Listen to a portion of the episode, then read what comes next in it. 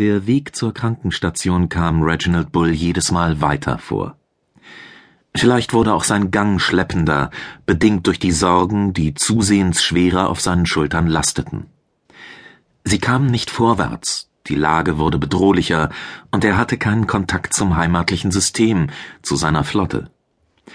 Wo er eigentlich sein sollte, als Chef der Verteidigung, als Hüter Terras, als derjenige, der den Sitarak in den Hintern trat und sie damit nicht nur aus dem Sol-System, sondern am besten gleich aus der ganzen Milchstraße beförderte.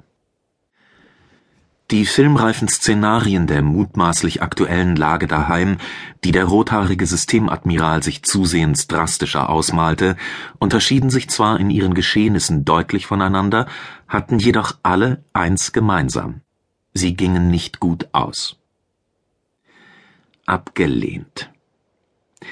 Zu gern wäre er nun der Regisseur dieses Films gewesen und hätte die entscheidende Wendung herbeigeführt, die alles zum Positiven änderte.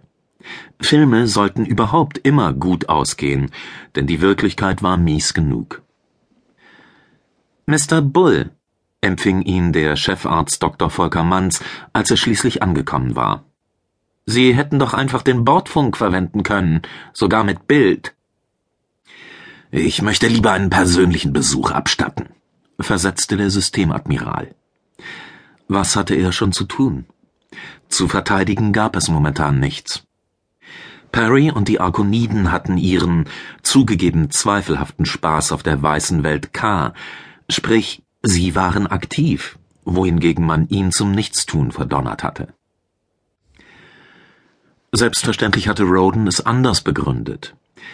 Wir brauchen dich hier als Reserve, sollten wir angegriffen werden.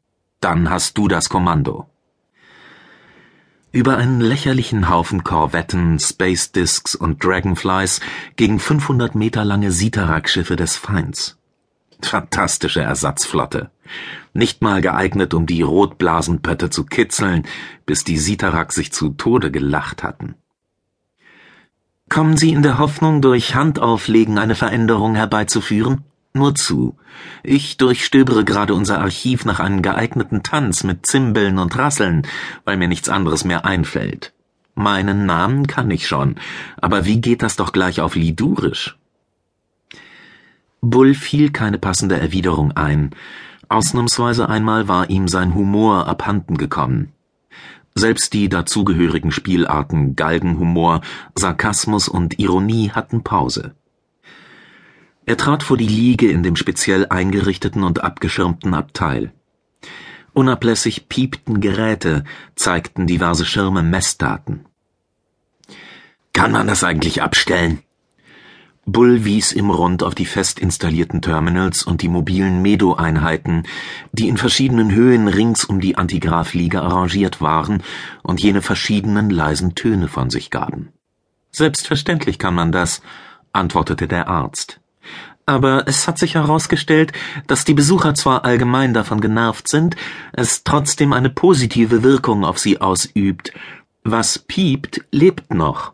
Stille heißt, die Geräte sind abgeschaltet, und wenn die Schirme noch so gute Biowerte zeigen, es ändert nichts. Still ist der Tod. Bull legte den Kopf leicht schief, dachte nach und stellte fest, dass Manns recht hatte.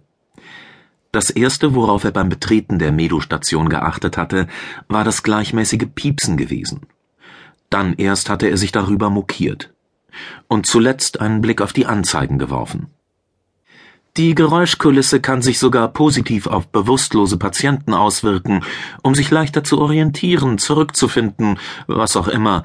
Aber wenn es Sie zu sehr stört, kann ich. Nein, schon gut, lassen Sie. Wer weiß, ob Avandrina es hören kann und sich daran festhält. Bull blickte auf die Liduri hinunter, die seit der Annäherung an die weiße Welt in ein unerklärliches Koma gefallen war. Avandrina di Cardela sah aus wie eine fein modellierte Porzellanpuppe, die glatte Haut unnatürlich bleich, ihr Körper wirkte zierlicher denn je. Ihre Augen waren geschlossen und ihr Gesicht besaß keinerlei Ausdruck, weder friedlich noch gepeinigt. Ohne die Geräte hätte Bull nicht geglaubt, dass sie lebte, denn ihr Brustkorb hob und senkte sich kaum merklich. Hat sich ihr Zustand verändert? Eine dämliche Frage.